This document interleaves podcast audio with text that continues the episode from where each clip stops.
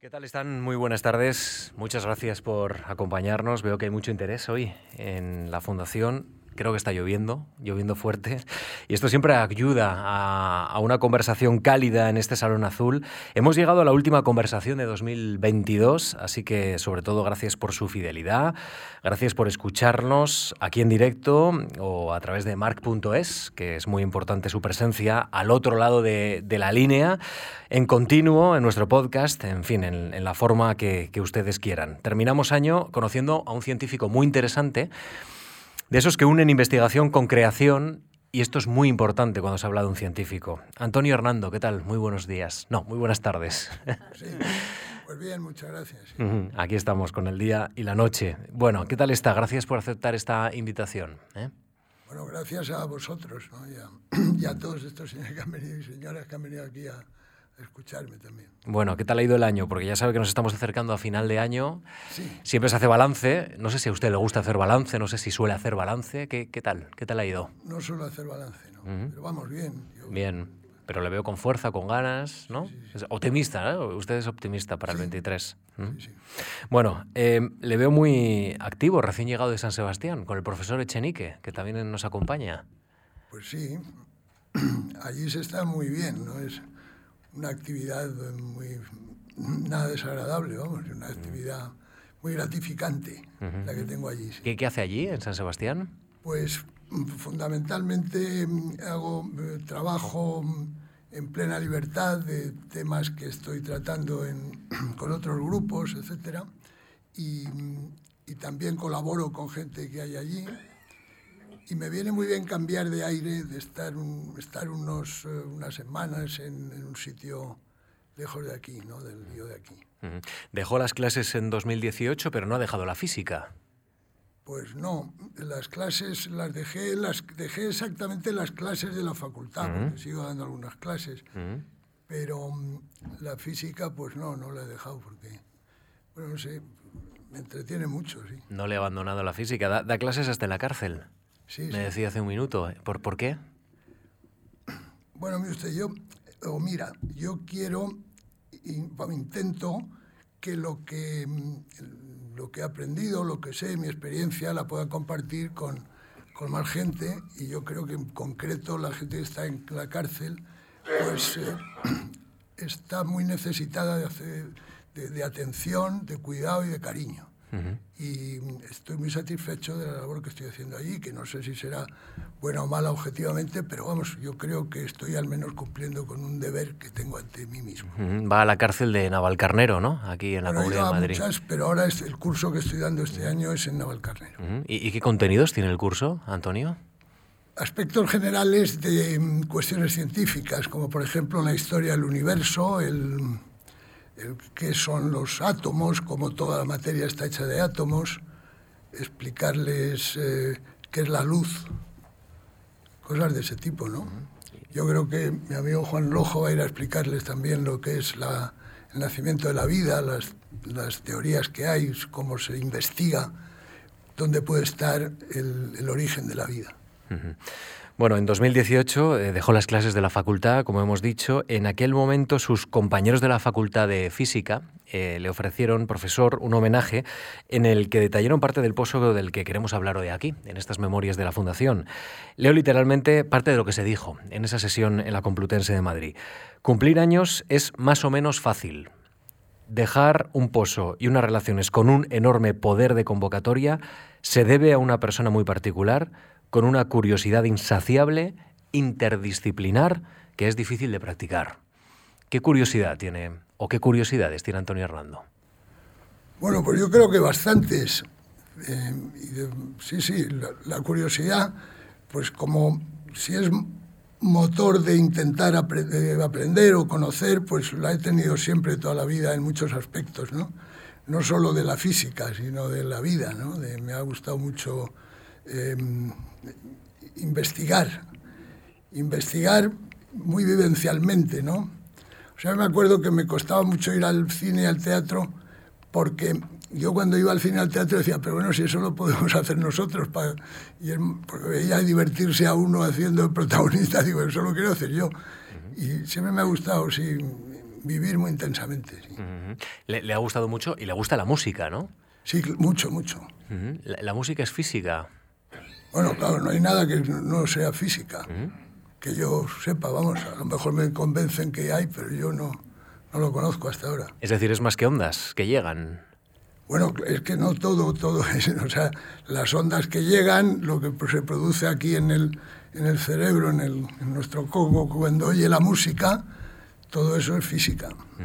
Pero le interesa más que el fenómeno físico, el fenómeno humano que hay detrás de la música. El fenómeno humano es un fenómeno físico que es ahora el que estamos, vamos, no nosotros, no yo, ni a lo mejor mucha gente aquí, pero el que los científicos actuales más de vanguardia están atacando es entender eso del fenómeno humano científicamente.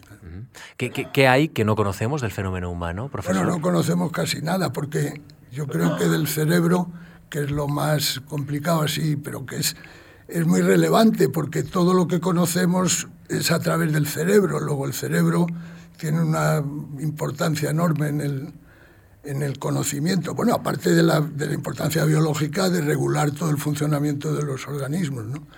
Pero de esa parte del cerebro, que digo que es la más atractiva, pues yo no sé si se conocerá, no es que no quiero decir un número porque tengo cierta eh, miedo a dar números, pero muy poco de lo que es el cerebro se conoce actualmente, ¿no? ¿Vamos a conocerlo? ¿Vamos, vamos a conocer el secreto del factor humano? Yo, dele usted tiempo al tiempo, que yo creo que sí, claro. Pero claro, dele tiempo al tiempo tampoco cuantifico ese tiempo. Sí, sí. Eh, ¿El, tiempo también es física? También. Es decir, estamos rodeados de física y no nos enteramos. o no la sabemos comprender muchos. Bueno, no, no. Saberlas comprender, vamos a ver. Yo creo que la, la física explica cómo funcionan las cosas de la naturaleza pero no explica el por qué funcionan así. Y eso por ahora pues todavía no lo vamos a entender, no vamos a, poder contestar esa pregunta. Ahora, ¿cómo, van, ¿cómo funcionan las cosas? Pues sí que vamos progresando, ¿no? No hay duda. Bueno, decíamos que, que, es una mente interdisciplinar, es decir, que le interesa muchas cosas a Antonio Hernando. He leído que la bicicleta y la montaña también le inspiran. Sí, todos los, deportes en general. Lo que pasa es que se me dan bien muy pocos. Vamos, bien, se me dan medianamente bien muy pocos. Pero me hubiera gustado mucho hacer cualquier tipo de deporte. Eh, pero, lo que más me ha satisfecho ha sido el fútbol. Jugar al fútbol un domingo era una maravilla. Eso ocupaba el día de verdad. Era, es un deporte que te deja completamente saciado. ¿no? Lo que pasa es que eso se requiere mucha juventud y enseguida hay que dejarlo, ¿no? Y luego pues he hecho de todo mal, pero de todo he jugado al tenis, he, ido en bicicleta, he subido a la montaña, he montado a caballo y todo eso. Sí, me llama la atención porque muchos de los eh, físicos, químicos, científicos que han pasado por, por, estos micrófonos de Memorias de la Fundación son buenos deportistas o por lo menos les gusta el deporte. ¿Hay, ¿Hay algo, hay una relación entre el deporte y la ciencia? Pues no lo sé, pero sí es verdad lo que dices, que, que en general yo tengo muchos compañeros eh, científicos que también son muy eh, amantes del deporte. Sí. Comentábamos Luis Oro, ¿verdad? Gran montañero desde Zaragoza, que está en las cumbres. Bueno, pasó por aquí hace un tiempo también, Luis Oro. Bueno, destacan de usted una suerte de resiliencia. Eh, leo también literalmente, una habilidad de encantador de serpientes para convencer y sortear obstáculos con esa capacidad de poner la ciencia a servicios concretos. ¿Ese es el objetivo de la ciencia? ¿Sortear las dificultades pero siempre acabar en algo concreto? Pues no lo sé. Me pillas ahí. Sí, claro, hay curiosidad, hay dificultades y, efectivamente eh, sortear esas dificultades con inteligencia y disciplina. O sea que hay una parte muy importante de la ciencia que eso nos gusta mucho repetir, que es lo que decía Fermi, ¿no? que es ante la complejidad de los problemas saber eh, hacer las aproximaciones inteligentes. ¿no? Es decir, cuando hay dificultades y las dificultades son muy grandes, ver cuál es la manera de abordarlas, eh, que no sea exactamente algo que sepamos predecir que va a tener éxito y tal, pero bueno, que intuimos, la intuición es muy importante, que intuimos que por ese camino vamos a progresar, ¿no? El no, el no darte de cabezazos contra la pared, sino buscar donde hay alguna parte de la pared que puede estar un poco más frágil y todo eso, ¿no? Esto significa que no tenemos que tener miedo al fracaso, ¿no? Porque si es una intuición, podemos fracasar perfectamente en ese camino. Sí, sí, claro, claro, sí, sí. No, hay que tener miedo al fracaso. Bueno, hay, lo que hay, hay que intentar huir del fracaso, pero no tenerle miedo. Claro, no, no, que no sea un dictador ese. No, no, no, no, no. Claro. Y, y, otro elemento, Antonio, ahora escuchándole, eh, me dice, la, la, ciencia debe aproximarse a resolver problemas concretos, en muchas ocasiones graves. Eh, desde el punto de vista social, estamos en un momento en que tenemos grandes dificultades. Eh, igual la aproximación también inteligente a los problemas nos evitaría luego desastres futuros o, padecimientos ¿no? mayores. Eh, ¿Esto se puede aplicar también en el ámbito social? Es decir, una suerte de trabajo colectivo, algo del trabajo científico para abordar problemas que nos rodean a todos que no son estrictamente científicos? Pues yo no, no lo sé exactamente porque creo que es, la, si ya no entendemos el cerebro, entender cómo funciona la sociedad, que son muchos cerebros, debe ser muy difícil.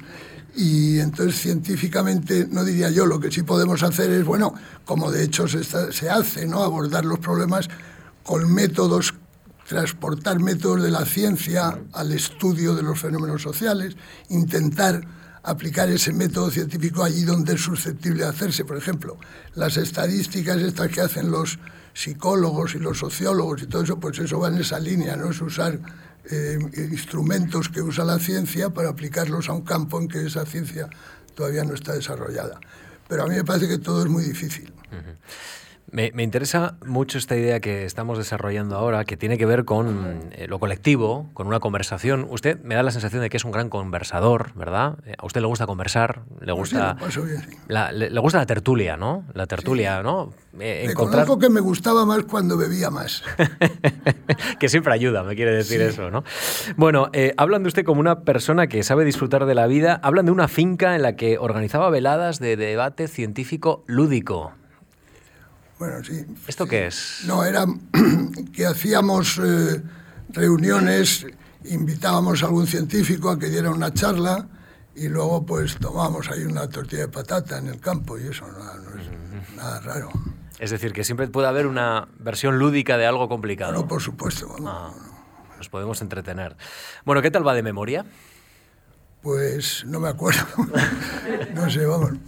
Yo creo que bien, sí. Bien. ¿Le gusta revisitar el pasado? ¿Suele, suele volver a recordar, a rememorar elementos? Sí, sí. ¿Sí? claro, cada vez más, como es lógico, sí.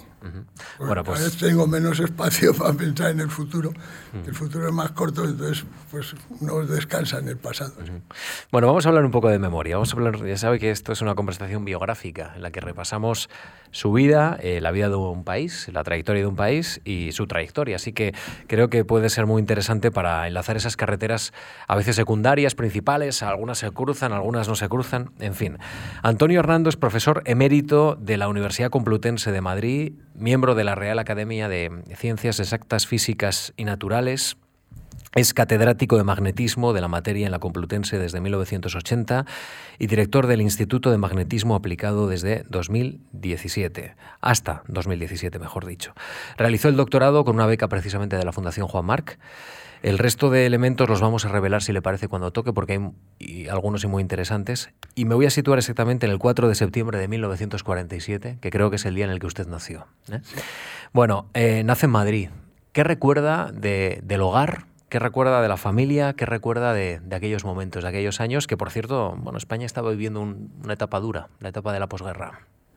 Sí, yo, yo pertenecía a una familia eh, burguesa, ¿no? De, mm, con ciertas comodidades, es decir, que no puedo decir que pasara yo ninguna... Recuerdo haber oído hablar vagamente de cartillas de racionamiento, pero no creo que nos afectara mucho.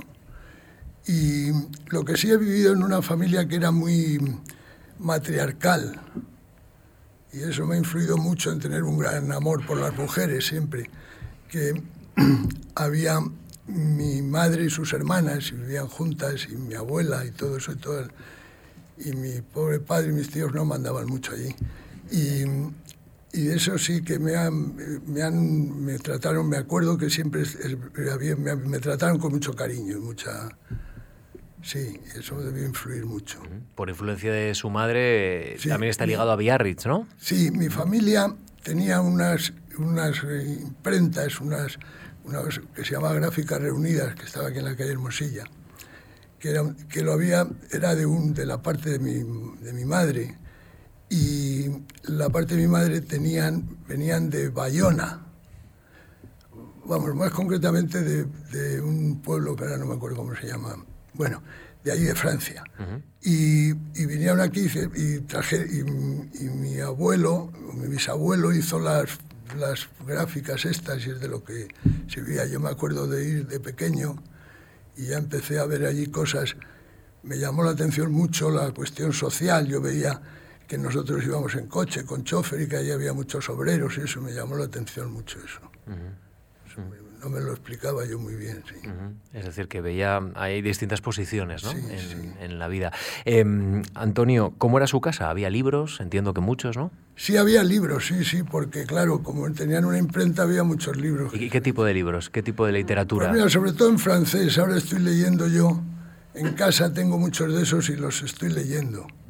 Los estoy leyendo porque me gusta para el vocabulario. Como vivo tiempo en Francia, pues porque vamos, lo que vivo en Francia, normalmente vivo en Biarritz y allí no es necesario hablar francés, todo el mundo en cuanto te ve te habla en castellano, claro. Pero vamos, que, que por eso había muchos libros de, de, mm, de, este, de Stendhal y de Balzac y de todos esos. La literatura francesa, ¿no? Sí.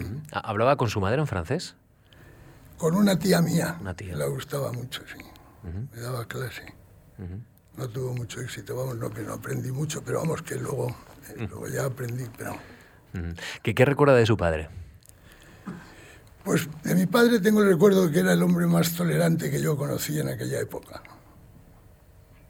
Eso es lo más importante, era muy tolerante. Me acuerdo que cuando yo hacía algo ya de mayor, un día me dijo, me dijo una cosa muy, muy, muy graciosa, ¿verdad?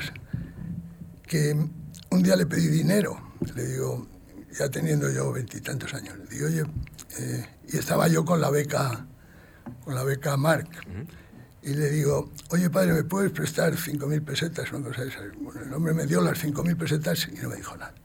al cabo de un mes me llama y me dice, oye, ¿para qué me pediste cinco mil pesetas?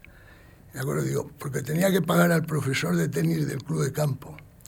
Y me acuerdo que me dice, oye, eh, ¿cuánto ganas tú al mes? Digo, pues 10.000 pesetas. Dice, ¿te has planteado que a lo mejor no puedes tener profesor de tenis en el club de campo? Y eso no se me ha olvidado nunca. Digo, que, sí, porque eso, viviendo de la inercia de la familia, eso pues parece que, claro, pues, yo creo que es una cosa interesante, que es saberse ajustar a lo que uno... A mí me gustaba la física y eso, pues chico, pues dedícate a la física, pero con la física a lo mejor pues no puedes tener profesor de tenis. ¿no? E-, ¿Era un chaval inquieto, Antonio, usted? Sí. Mm.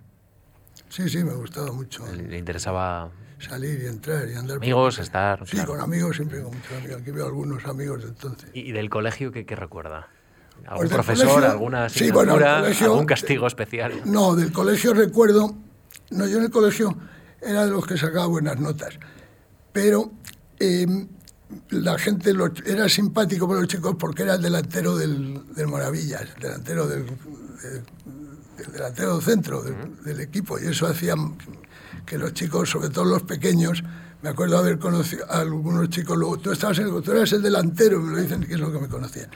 No, yo en el colegio realmente no puedo quejarme, el colegio al revés, y tuve profesores maravillosos. Tuvimos en sexto y, y preu, tú Antonio te acordarás, tuvimos a, a, a un profesor de física que es el que me hizo a mí ser físico y a uno de biología, que luego le he buscado y, está, y, ya ha fallecido, que era buenísimo, de biología, que, explicaba la biología perfectamente, la célula y todo eso. Era Es decir, que con 11 años ya, ya quería ser físico. O, bueno, no, mayor, pero vamos, sí me gustaba. Y te voy a decir una cosa, a, a mí, no sé por qué, eso me acuerdo perfectamente haberlo pensado, se me daban muy bien las letras, la historia y todo eso. Me acuerdo un cuarto de bachillerato que saqué matrícula en historia, en literatura y tal.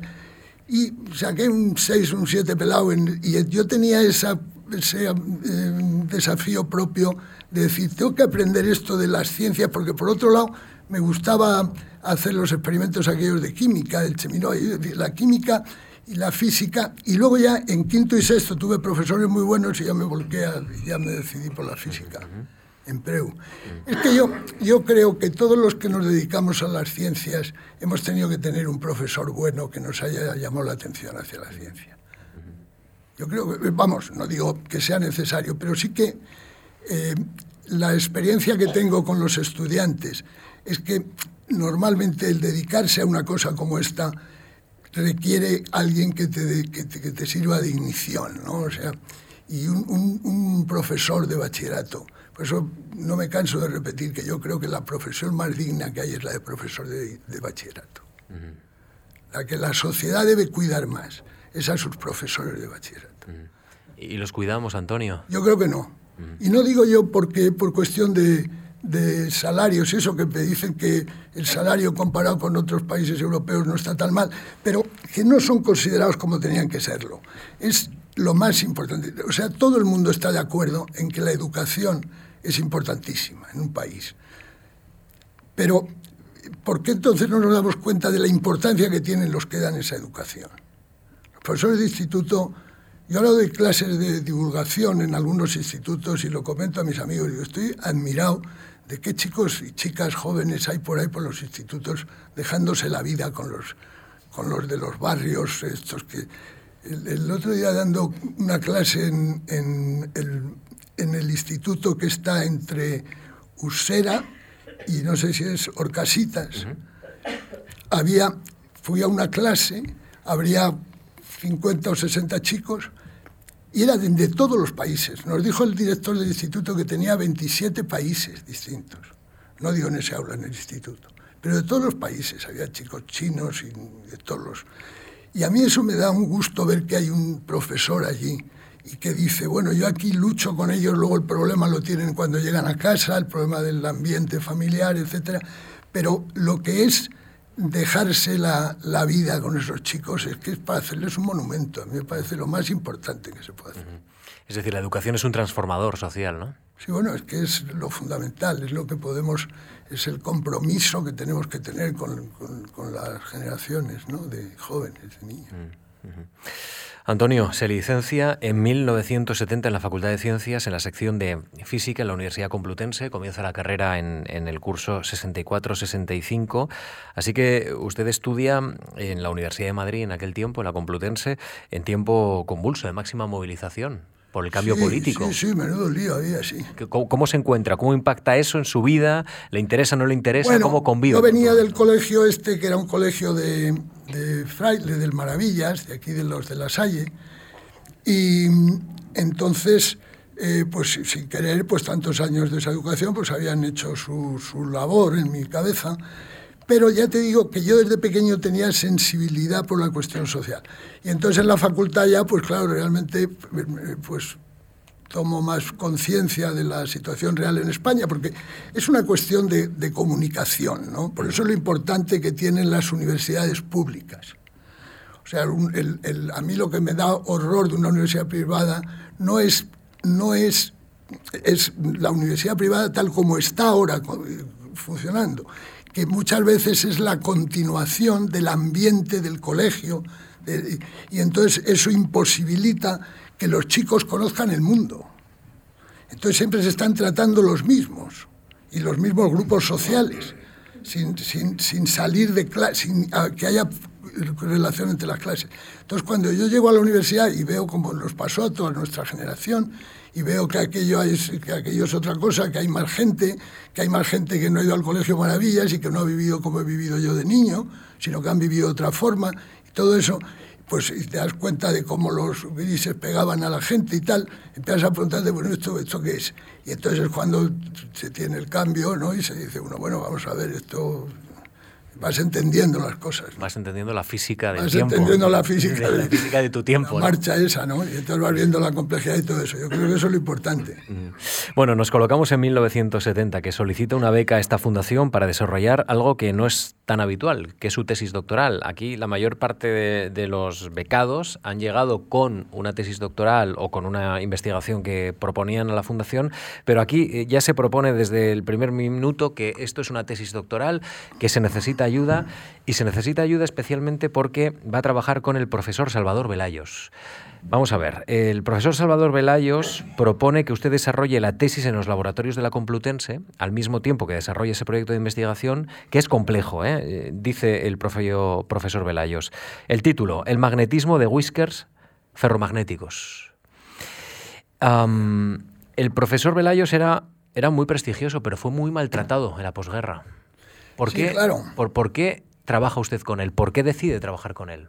Bueno, porque era una persona que para mí tenía un atractivo enorme y esa misma, ese mismo maltrato que había sufrido, él supo convertirlo en un atractivo personal tremendo para la gente joven y a la gente inquieta, etc. Y, y luego era un profesor magnífico, ¿no? Era un profesor magnífico y a mí me, me, me hechizó mucho ¿no? sus clases. Y cuando y es más, yo empecé a trabajar en física estadística cuando acabé la carrera, porque antes de acabar la carrera en quinto, porque el profesor que tenía estadística me dijo, hombre, ¿por qué no viene usted a hacer? Y yo me fui con él. Y en el segundo cuatrimestre había una asignatura de magnetismo. Y entonces me dijo Velayos, usted el del tenis, porque yo era el encargado del tenis, me llamaba el del tenis porque yo era el encargado del tenis de la facultad. El, el, señor del tenis, venga, salga a la pizarra. Y salí y ahí hice una cosa que le gustó al hombre y al salir me dice, ¿por qué no le da usted clase a mi sobrina, una clase particular? Y yo, lo que usted diga, don Salvador, y tal. Y, tuvo gracia porque entonces fui a dar clase a la sobrina, la sobrina era una chica guapísima, que sigue siendo guapísima. Y, y claro, yo me quedé allí con la bueno, pero es que a la sobrina le importaba un bledo todo aquello de las matemáticas, el álgebra lineal, el homomorfismo, se llamaba, tenía un nombre muy exótico. Y ella, ella yo, yo, me esforzaba, claro, pensando que a Velayo le tenía que gustar la clase que daba la sobrina, pero yo veía que a la sobrina le importaba un bledo todo lo que hacía yo allí, lo que le explicara. Entonces ya un día no tuve más remedio que ir al, al hermano de Velayos, padre de la sobrina, y decirle, mire usted, don Pablo, que es que la niña verdaderamente no tiene ningún interés en esto y yo creo que luego la van a suspender en todo y voy a quedar yo como un tipo que estoy aquí. Y entonces cogió y, y ya pues le gustó mucho a Velayos, mi jefe. Entonces me dijo, ¿y por qué no se queda usted aquí conmigo a hacer una tesis, a hacer una tesina y tal? Y yo digo, hombre, don Salvador, estoy trabajando en estadística. Y dice, pero venga usted conmigo, hombre. Bueno, yo me fui con Velayos, claro. claro. Y, y allí empecé con él y cada vez me gustaba más estar con él. Entonces, cuando eh, estaba allí de ayudante, esas cosas que había un ayudante de laboratorio, no sabía muy bien. un laboratorio con pocos recursos, ¿no? Bueno, ninguno, como pocos recursos, Íñigo, no había ningún recurso. Entonces él dice, dice, me ha dicho Juan Cabrera, que era el hermano de don Blas Cabrera, que entonces era rector de la Universidad de Zaragoza, dice, me ha dicho que hay unas becas de la Fundación Marc para las tesis y yo voy a, vamos a pedir una para usted. Y ahí la pidieron la, y entonces ya fue esa fue el, lío que me, metí fue gracias a la Fundación Marc con Velayos, don Juan Cabrera y el bueno de José Luis Yuste era el que tenía que dar el visto bueno a los informes. Eh, eh, ¿se, llegaron a hacer amigos Velayos y usted? ¿O, hubo una relación entre maestro y discípulo? Maestro y discípulo, maestro y discípulo. Bueno, y amigos, pero maestro y discípulo. sí. él era un hombre que, que, no era nada difícil tratarle con el máximo respeto, vamos. No tenía que imponer nada para que... ¿E-, ¿Ese código es el que usted ha utilizado con sus discípulos también? ¿Con las personas que...? Más hubiera querido yo tener el carácter de Velayos. ¿no? Velayos era mucho más inteligente que yo para estas cosas de las relaciones humanas. Ha dirigido casi usted 20 tesis doctorales, ¿no? Es decir, que tiene una trayectoria muy, muy consolidada también en la relación con, con, los alumnos que se acercan a usted o que se acercaban a usted para, para, bueno, para desarrollar un, un programa. Bueno, eh, los Whisker, eh, me, he tenido que informar, se puede imaginar, ¿no? Eh, monocristales purísimos de hierro. Usted buscaba estudiar los procesos de emanación de whiskers que completó con fines comparativos con el realizado en hielos ferromagnéticos torsionados. E, esto ah, está, eso, está en su en su memoria, en la memoria que está depositada aquí en la fundación y que este periodista ha tenido que leer un rato pues para saber exactamente de qué, de qué íbamos a hablar hoy. Tiene bemoles. La ¿Qué, ¿Qué utilidad tenía su investigación o podría tener su investigación? Usted habla siempre, mm, lo ha comentado hace un minuto, eh, hay que acercarse con intuición a las cosas, a los hechos, a los problemas. ¿Qué, intuición tenía usted para acercarse a los whiskers y, y además... Pero bueno, sí, sí, no, pero no para la aplicación, no, no. Yo cuando empiezo y cuando estoy ahí trabajando, incluso ahora mismo muchos trabajos, yo no pienso en ninguna aplicación, yo los hago por aprender algo, por saber, por investigar. Lo cual no quita que luego, una vez que haces esa investigación, veas que pueda tener aplicaciones, ¿no? Pero nunca ha sido mi motivo inicial de una investigación en la facultad, no, pues distintos, por ejemplo, en la empresa esta que creamos luego, que ahí, claro, por supuesto, ahí la investigación, si hago investigación, aquel señor que está allí me, me mata, me dice, no, que aquí estamos para ganar dinero. Pero en la facultad no, en la facultad estamos, eh, hay que investigar por investigar. Claro, se lo preguntaba porque, a ver, eh, em, Usted siempre ha estado interesado en, aplicaciones de sus investigaciones. ¿eh? Hablaremos de las patentes en un momento que me parece muy interesante para comprender bien su, trayectoria, pero su primer paper en los anales de física del 71 eh, eh, se titulaba Sencillo artilugio para el estudio de pequeñas muestras ferromagnéticas. Sí, yo porque yo puse artificio. Y dijo Velayos, no, artilugio es más castellano. Por lo de artificio podría sonar un poco a magia. Bueno, era un dispositivo, leo, con pocos recursos pero realizado en la Complutense. Sí. ¿Qué, eran pocos recursos en aquel tiempo? Bueno, pues no, es que si viera el laboratorio, el laboratorio era pues como esta mesa, o sea, una cosa es decir, había un microscopio ahí y había un horno en aquella esquina, no, no, no era nada parecido a un laboratorio de física actual, ¿no? No, tenía, no había un osciloscopio bueno, no había, pues, quiero decir, los amperímetros eran, no, no, quiero decir, era una cosa pues tremenda, ¿no? No, eso ha sido, vamos. cuando ha pasado, por ejemplo, luego a otras instituciones, hablaremos de Washington o del Instituto Max Planck, ¿no? Habrá visto lo que es un, un laboratorio como Dios manda, ¿no? Sí, sí, sí. bien, dotado, ¿no? Sí, ahora son como los nuestros, ahora los nuestros son como los de ellos, pero entonces no eran como los de ellos, ¿no? ¿Qué, qué, nos faltaba para, para ser como ellos en aquel tiempo, Antonio? Pues, eh, no sé yo, pero eh, quizás la, ruptura de la guerra fue muy tremenda, ¿no? Porque antes de la guerra, justo en el Rockefeller, había ciencia que apuntaba, que sobre todo ciencia naciente, con la fuerza que tiene lo que nace, lo recién nacido. Eh, había empezado con, con, Ramón y Cajal, vamos, siendo Ramón y Cajal presidente de la, de la, de la Junta para Ampliación de Estudios, había empezado a, hacer, ver ciencia y como no había habido ciencia en España nunca, pues empezó con mucha fuerza. Entonces hubo un momento allí de crecimiento en el, en el Rockefeller, que es lo que corta la guerra. Ese momento en que están eh, Miguel Catalán y Blas Cabrera, Duperier y Moles y toda esta gente. Entonces eso lo corta la guerra.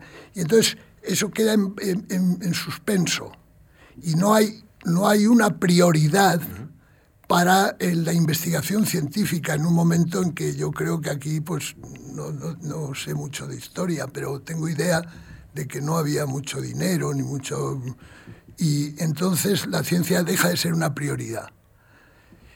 Todos estos se habían muerto, se habían tenido que ir. Entonces Velayos es uno de los pocos que queda que había sido purgado porque había estado en el Rockefeller pero no muy purgado como para evitarle estar aquí, pero sí que purgado lo suficientemente como para no tener muchos medios ni tener ninguna entrada libre por el ministerio a pedir cosas. Ese, es el maltrato que tuvo Velayos. él era catedrático de Valencia y le destituyen de catedrático de Valencia y un consejo de guerra le condena. Y entonces por mediación de unas personas, que no me acuerdo el nombre, pero bueno, pues él, él consigue que no, le, que no le metan en la cárcel y tal, y le dicen y le dan la opción de que elija una otra ciudad para irse catedrático que no sea Valencia, él se va a Valladolid. Y de Valladolid es cuando vuelve aquí, pero claro, no está para montar un laboratorio, él para movilizar a, las fuerzas vivas y que le ayuden a hacer un laboratorio. Y ahí contaba con el compromiso de, Antonio Hernando.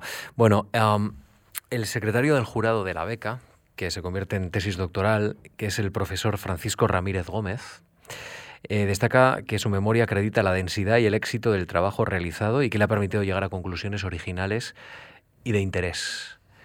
Eh, Hace así. Lo agradezco mucho, digo, que el señor Ramírez Gómez. Ah, este trabajo eh, supuso, podemos decir así, ya su consolidación, ¿no? supuso un, primer paso muy importante. Ya usted era doctor, ya se iba a dedicar a la física, ¿no? Claro, justo, el doctorado es el rango, el, máximo que da la universidad, el título máximo que otorga una universidad, no ser doctor. O sea que mientras eres doctorando sigue siendo un estudiante, ya cuando eres doctor, pues ya pasas a... Claro. Es decir, entró en esta fundación como un aspirante, salió como un científico o como ya, eh, digámoslo así, em, una persona que estaba en la vía, ¿no? Hay un elemento que me ha llamado mucho la atención en la vía de la ciencia. Eh, en 1974 eh, obtiene el título de doctor con premio extraordinario, eh, premio extraordinario de la Complutense. En 1973, un año antes, participa en agosto en la Conferencia Internacional de Magnetismo en Moscú, en la Unión Soviética. Sí, señor. Ah, la Unión Soviética, entiendo, en aquel momento era una potencia de magnetismo. Sí, sí, sí. ¿No? ¿Cuál era la geopolítica del magnetismo en aquel momento? Había, ¿Estaba Estados Unidos? ¿Estaba la Unión Soviética? Mira, en aquellos tiempos era muy importante, fíjate, Holanda. Holanda gracias a la Philips. Era Estados Unidos, Francia, que tenía una larga tradición en magnetismo, porque todo el magnetismo que nace en el siglo XX, en el siglo XIX, nace de la, perdón, en el siglo XX, de la mano de los franceses, de, de Pierre Curie, y de, y de Paul Langevin. Y entonces Francia siempre ha tenido una potencia enorme en magnetismo. Inglaterra también, con, en ferromagnetismo, con la tradición de todos los aceros y todo esto de los ingleses, y bueno, y que es la patria de Faraday. Eh, y Maxwell. Luego está, y estaba Rusia, me acuerdo de la universidad, aquella, bueno, aquella época era estupenda, en Rusia era para verla Luego ya he vuelto muchas veces a Rusia, pero aquello era muy impresionante porque entonces había mucho orden. Luego ya había más lío en Rusia, pero entonces estaba todo muy ordenado y se podía planificado, ver, lo que te dejaban ver se veía estupendamente por el orden que reinaba allí. Y, y, me acuerdo de aquello de Rusia, a mí me impresionó mucho, ¿no? Porque con todo lo que habíamos oído hablar de Rusia todo estar yo tan jovencito allí y, y en sitios estupendos en el Kremlin, en tal, todo muy, muy bien. Luego me ha gustado mucho ir a Rusia, leer la historia de Rusia. Es decir, a, pesar de... Eran importantes los rusos. Claro, Antonio, a pesar de las distancias que había en el mundo, de los bloques, ¿no? estamos hablando de los años 70, el mundo estaba dividido en bloques, el, magnetismo podía ser un lenguaje común a países que estaban enfrentados en la política. Bueno, claro, eso la ciencia ha sido como el deporte en eso siempre ha sido un vehículo de globalización ¿no? muy antiguo. Eh, evidentemente, en, la ciencia, pues todo el mundo allí hablábamos ¿no? de, lo mismo y todos como si sin ninguna diferencia que fuera de un sitio o de otro. Sí, sí, fue una experiencia, claro, muy, muy eh, impresionante, yo me acuerdo de eso. 1973, Conferencia Internacional de Magnetismo en la Unión Soviética. En 1981 viaja a Washington para trabajar en la, Naval Research Laboratory, eh, Laboratory, donde trabaja en aplicaciones de vidrios metálicos para sensores. Y esto es muy importante para también comprender qué ha hecho em, Antonio, nuestro invitado, después, que fue el germen de los trabajos que usted liderará en el Instituto de Magnetismo Aplicado que va a impulsar unos años más tarde en la Complutense. Estamos hablando prácticamente ocho años después. ¿no? Su estancia en Washington, entonces, em, fue un paso decisivo para afianzar su carrera. Sí, sí, porque tuvo una esa tuvo una repercusión enorme en el, en el futuro, en el pasado, pero que era el futuro entonces nuestro. Mira, el, yo allí trabajé en una cosa, en un sitio que me acuerdo que el nombre no era nada bonito, se llamaba Naval Surfer Weapon o sea, eh, armas de superficie de la Marina, un laboratorio que había en, en Maryland, al lado de Washington, en, el, lo que llaman el Beltway. Sí, sí. Entonces, en ese laboratorio había, a mí me impresionó ver por vez primera a un señor que había hecho la teoría cuántica de la magnetostricción, que era una cosa del demonio difícil, y que estaba allí trabajando con los otros, con los comandantes, con los submarinos, haciendo un radar y no sé qué. Quiero decir, me, me, llamó mucho la atención la proximidad que había entre la ciencia más fundamental y las aplicaciones. ¿no? Y luego pasó una cosa curiosa. Mira, estos señores eran los que más sabían en el momento de una cosa que se llama el sonido bajo el agua, ¿no? Sound underwater, que es cómo hacen los la onda, la onda que produce aquí la trompeta o mis cuerdas vocales debajo del agua tiene que ser una onda de presión producida en el agua con, con lo que se llama un sonar, que es un actuador que, que produce una, una compresión del agua y se propaga la onda. Y entonces, estos americanos sabían de eso y cómo detectarlo con, los, con materiales magnéticos por un efecto que se llama magnetoelástico, magnetoelasticidad, lo detectaban. Entonces yo con ellos aprendí mucho y trabajé con los tíos que más sabían entonces en el mundo de eso.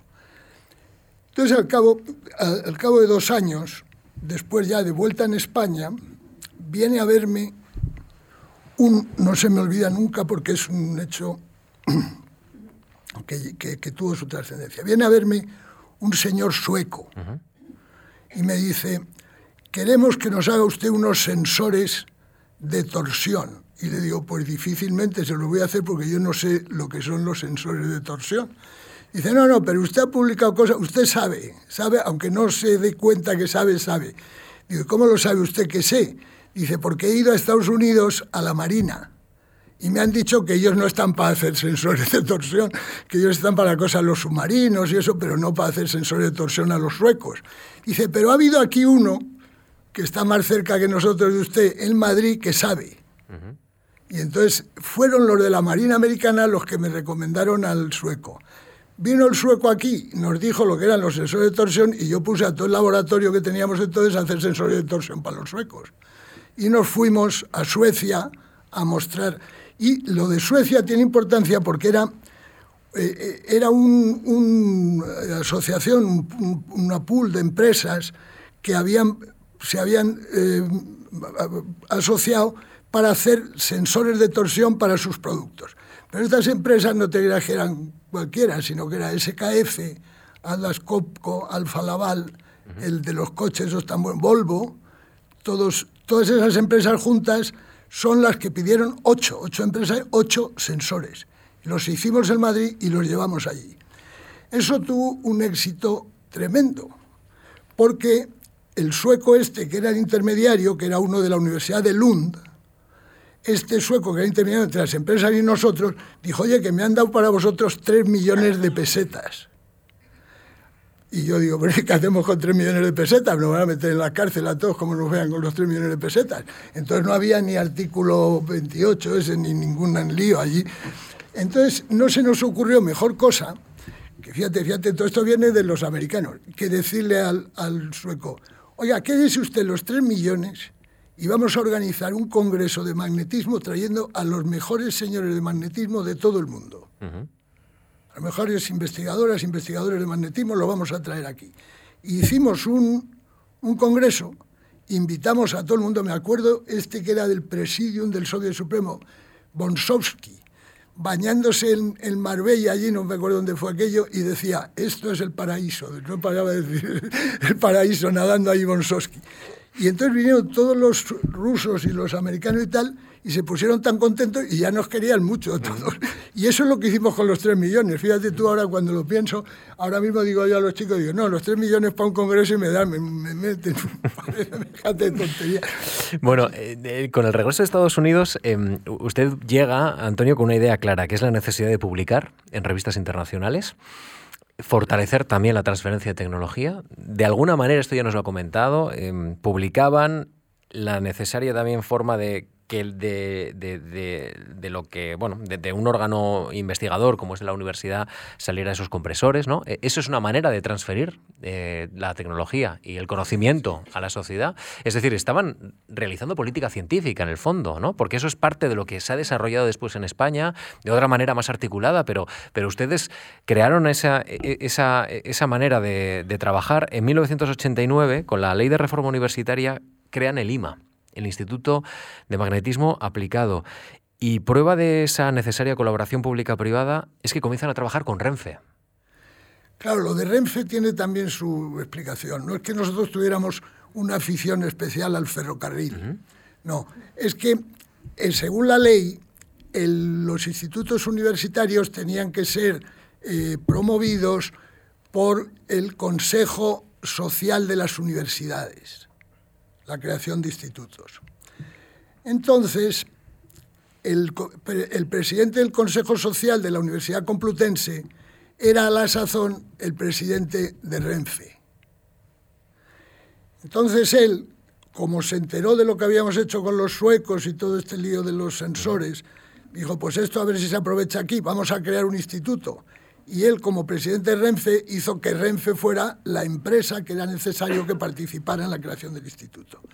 Pero bueno, Luego hemos trabajado mucho para el ferrocarril, porque claro, al fin y al cabo la, la física, entonces con Renfe, Renfe ahora Adif.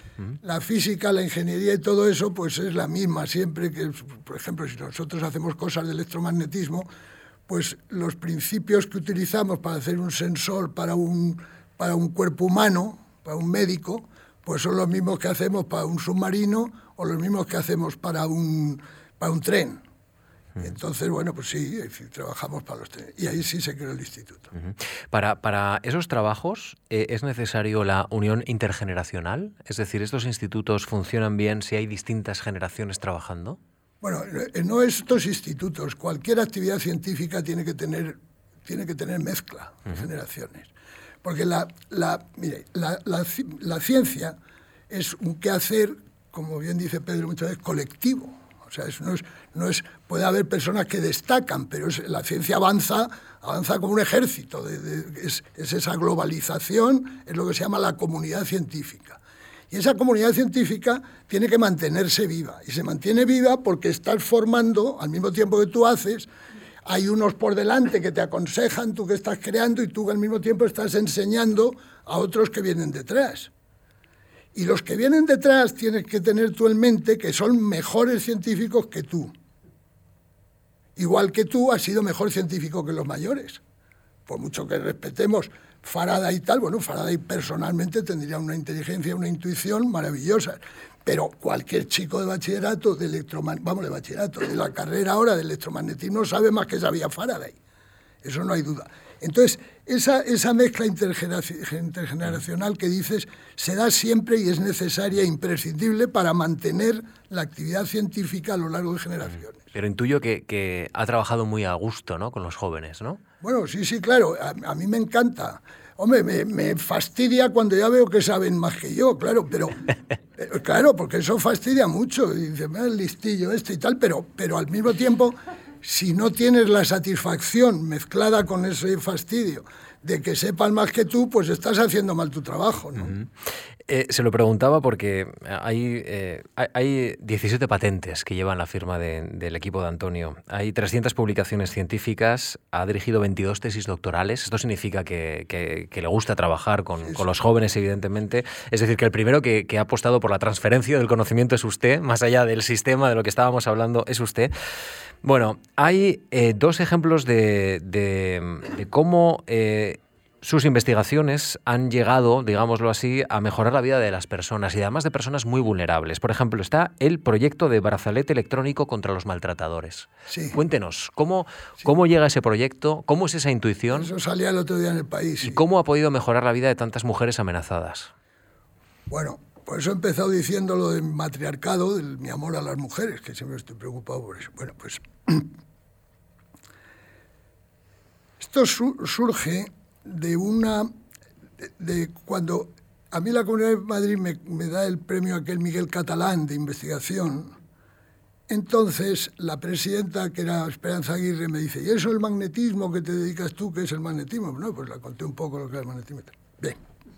Entonces ella, intuitivamente, me llama al cabo de tres meses o cuatro meses, me dice, oye, ¿tú qué sabías el magnetismo ese? ¿No habrá una encargado que busquen unas brazaletes para esos que hay maltratadores aquí de la Comunidad de Madrid y no hay brazaletes de esos en el mercado, no se ven. ¿No podéis hacer vosotros algo? Entonces, bueno, pues yo hablé con la gente que estaba allí, con Jesús González, era entonces el que estaba conmigo, digo, oye Jesús, podemos hacer algo de esto, vamos a pensarlo, vamos a hacer una cosa bien. Entonces, diseñamos una cosa, muy bien.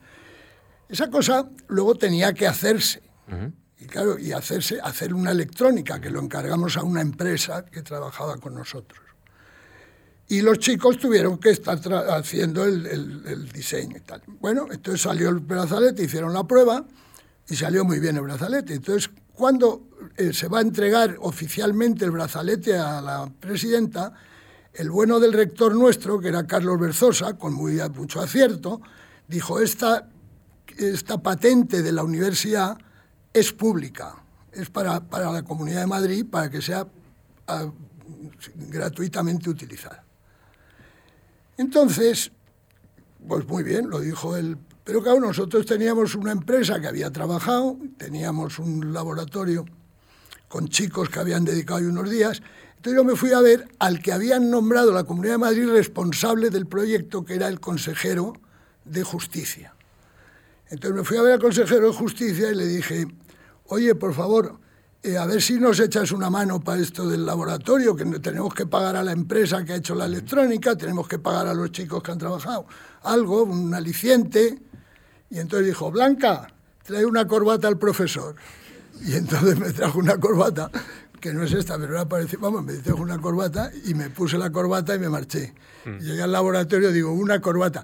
Digo, pero me ha dado la palabra de consejero de que se... Y entonces mi amigo Portilla está ahí sentado y dice, pero bueno, ¿y qué quiere decir la palabra de consejero? Entonces todavía era yo ingenuo y pensaba que la palabra de consejero era algo que tenía cierto peso específico, pero vamos, se vio que no tuvo ninguno en este caso. En este caso no tuvo. Y esa fue la historia. Pero me dio una gran alegría el periodista este, eh, Braulio, que escribe ahora en, Ideas, el país los domingos, que me llama por teléfono y me dice, oye, ¿sabes que he estado indagando y que no han vuelto a, poner la mano encima a, uno de a una mujer que llevara esto del brazalete y han puesto seis mil y pico, no sé qué. nos dio una gran alegría, damos por bien empleado, aunque la corbata, Las dudas. Bueno, hay también otras, otros elementos. ¿eh? Por ejemplo, hay una solución que, que, había que dar para que la línea de Metro 7 no afectara a los instrumentos del hospital cuando pasaba bajo el hospital clínico. ¿eh? Es decir, esto también es una aplicación concreta, que mejora la vida de, de todos los que atienden en ese hospital a las personas, ¿no? Eso fue muy divertido porque ahí había una lucha, porque quería a toda costa el político de turno inaugurar el metro. Pero los médicos y sobre todo los, el sector sanitario no médico que había en el que estaba sindicado, más sindicado que los médicos y tenía más fuerza social, se oponían a ello como, como gato panza arriba, no querían que hiciera, porque el metro lo habían hecho por debajo. O sea, el metro lo habían hecho debajo del Tribunal Constitucional, que ahora está muy de moda. Y entonces un juez salió un día de allí, vio una excavadora y llamó que están poniendo un metro por debajo y decían, a ver si nos van a volar y tal. Y entonces el consejero, pues dijo, pues en vez de pasar por debajo de aquí, que pase por debajo del clínico que estaba al lado. Pasó debajo del clínico, entonces los médicos pusieron el grito en el cielo porque hay un microscopio electrónico en el sótano que cuando están operando a la gente miran en tiempo real allí los tejidos. Y entonces, claro, cada vez que pasaba el metro, creaba un campo magnético, cada vez que pasaba la corriente y se iba el microscopio electrónico a la porra y no se veía. Entonces, bueno, a ver qué hacemos aquí, cómo se soluciona esto. Y entonces me acuerdo que en una conversación, que esto tuvo mucha gracia, que la representante del sindicato de los sanitarios dijo, a mis pacientes no se les puede tratar mal de esta forma. Y el, el, del, metro dijo, a mis viajeros, y entonces le dije yo, perdonad, no os enfadéis, que eso se ríen, se acuerdan de ello. Digo, porque son los mismos. No os creáis que es que hay unos que nacen pacientes y otros que nacen viajeros, sino que los viajeros un día son pacientes, los pacientes otro día son viajeros. Digo, o sea que estáis discutiendo por las mismas personas. Vamos a ver si encontramos. Me acuerdo que era aquello de la, de la siempre polaridad que se habla tanto ahora. Y bueno, y al final se resolvió. Ahí me acuerdo que el bueno de Guillermo Rivero y Fernando Briones eh, y yo hicimos una patente de cómo apantallar una estación de metro para que el campo magnético no se expandiera, no llegara muy lejos. Bueno, pues es física que ayuda a, las, a las personas. Vamos, vamos terminando poco a poco. Antonio Hernando ha sido profesor invitado en la Universidad Técnica de Dinamarca, en la Universidad de Cambridge, donde fue full profesor en la cátedra BBV, en el Instituto Max Planck de Stuttgart. Em, ha sido vice-chairman de la Comisión de Magnetismo de la UPAP, editor del Journal of Physics and Condenses Matters y de Biosensor Journal y presidente de la Soft Magnetic Material Conference. Es doctor honoris causa por las universidades del País Vasco y de Cantabria. Es medalla de oro de la Real Sociedad Española de Física. Es premio de investigación Miguel Catalán, como ha mencionado, de la Comunidad de Madrid. Eh, fellow de la American Physical Society, es Premio DuPont de la Ciencia, Premio Nacional de Investigación Juan de la Cierva, Premio Física BBVA 2008. ¿Le ha quedado algo por hacer? ¿O, bueno, o por pues ganar? Eso que él dice señale que soy muy viejo, porque eso, si es lo único que he hecho ha sido dedicarme toda la vida a esto. Uh -huh. Y con éxito.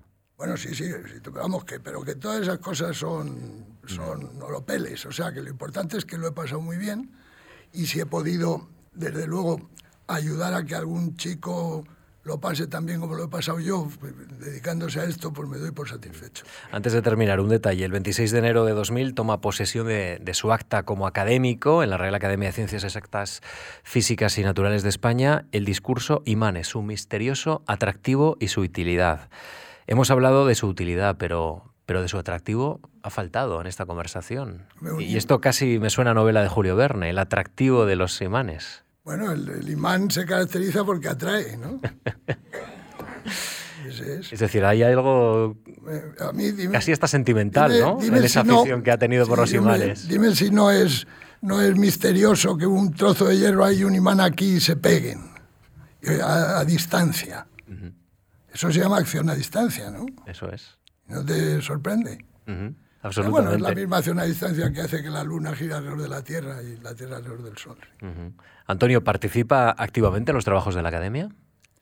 He participado, sí, sí. Uh -huh. Ahora llevo ya muchos años de académico. Uh -huh. ¿También se lo pasa uno bien ahí? ¿Es capaz de pasárselo bien en la Academia? Es más difícil que en la vida ordinaria, sí. Antonio eh, Hernando, ha sido un gusto conocerle, poder conversar con usted en esta oportunidad. La verdad que es una vida interesantísima y, y además es el mejor broche que hemos tenido para este 2022 tan, tan lleno de, bueno, pues de, de, estímulos. Creo que hablar de ciencia, terminar hablando de ciencia, proyectando un poco de futuro y de este misterioso atractivo que tienen las cosas en el fondo, ¿no? Que nos interesan, pues ha sido un gusto. ¿eh? Así que gracias de verdad y también gracias a todos ustedes por la atención. Gracias de verdad, Antonio. Gracias.